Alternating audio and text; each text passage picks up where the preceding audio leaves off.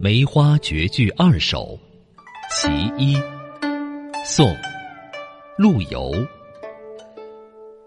闻道梅花彻晓风，雪堆遍满四山中。何方可化身千亿？一树梅前一放翁。《梅花绝句二首》是陆游创作的祖诗作品。刚才听到的这首写梅花在黑暗、艰苦、寒冷的环境下生长，却异常娇艳。闻道梅花彻晓风，雪堆遍满四山中。彻左边是提土旁，右边是训斥的斥，这里是绽开的意思。这两句的意思是：听说山上的梅花迎着刺骨的寒风开放。那一束束洁白的梅花，就像皑皑白雪堆积在山上一样，极为壮观，叫人眼花缭乱。到底应该欣赏哪一株呢？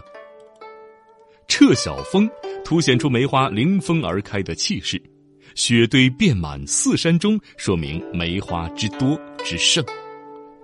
最后两句，何方可化身千亿？一树梅花一放翁。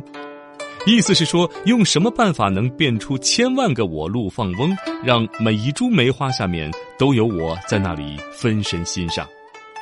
这两句借梅花的品质，写自己身处乱世顽强不屈的爱国高尚情操。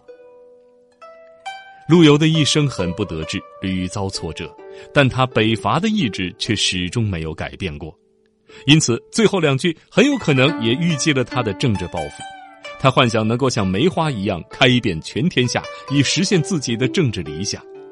而每一株梅树前都有一个陆游，这种天马行空的想象，也能让我们感受到陆游对梅花的喜爱之情。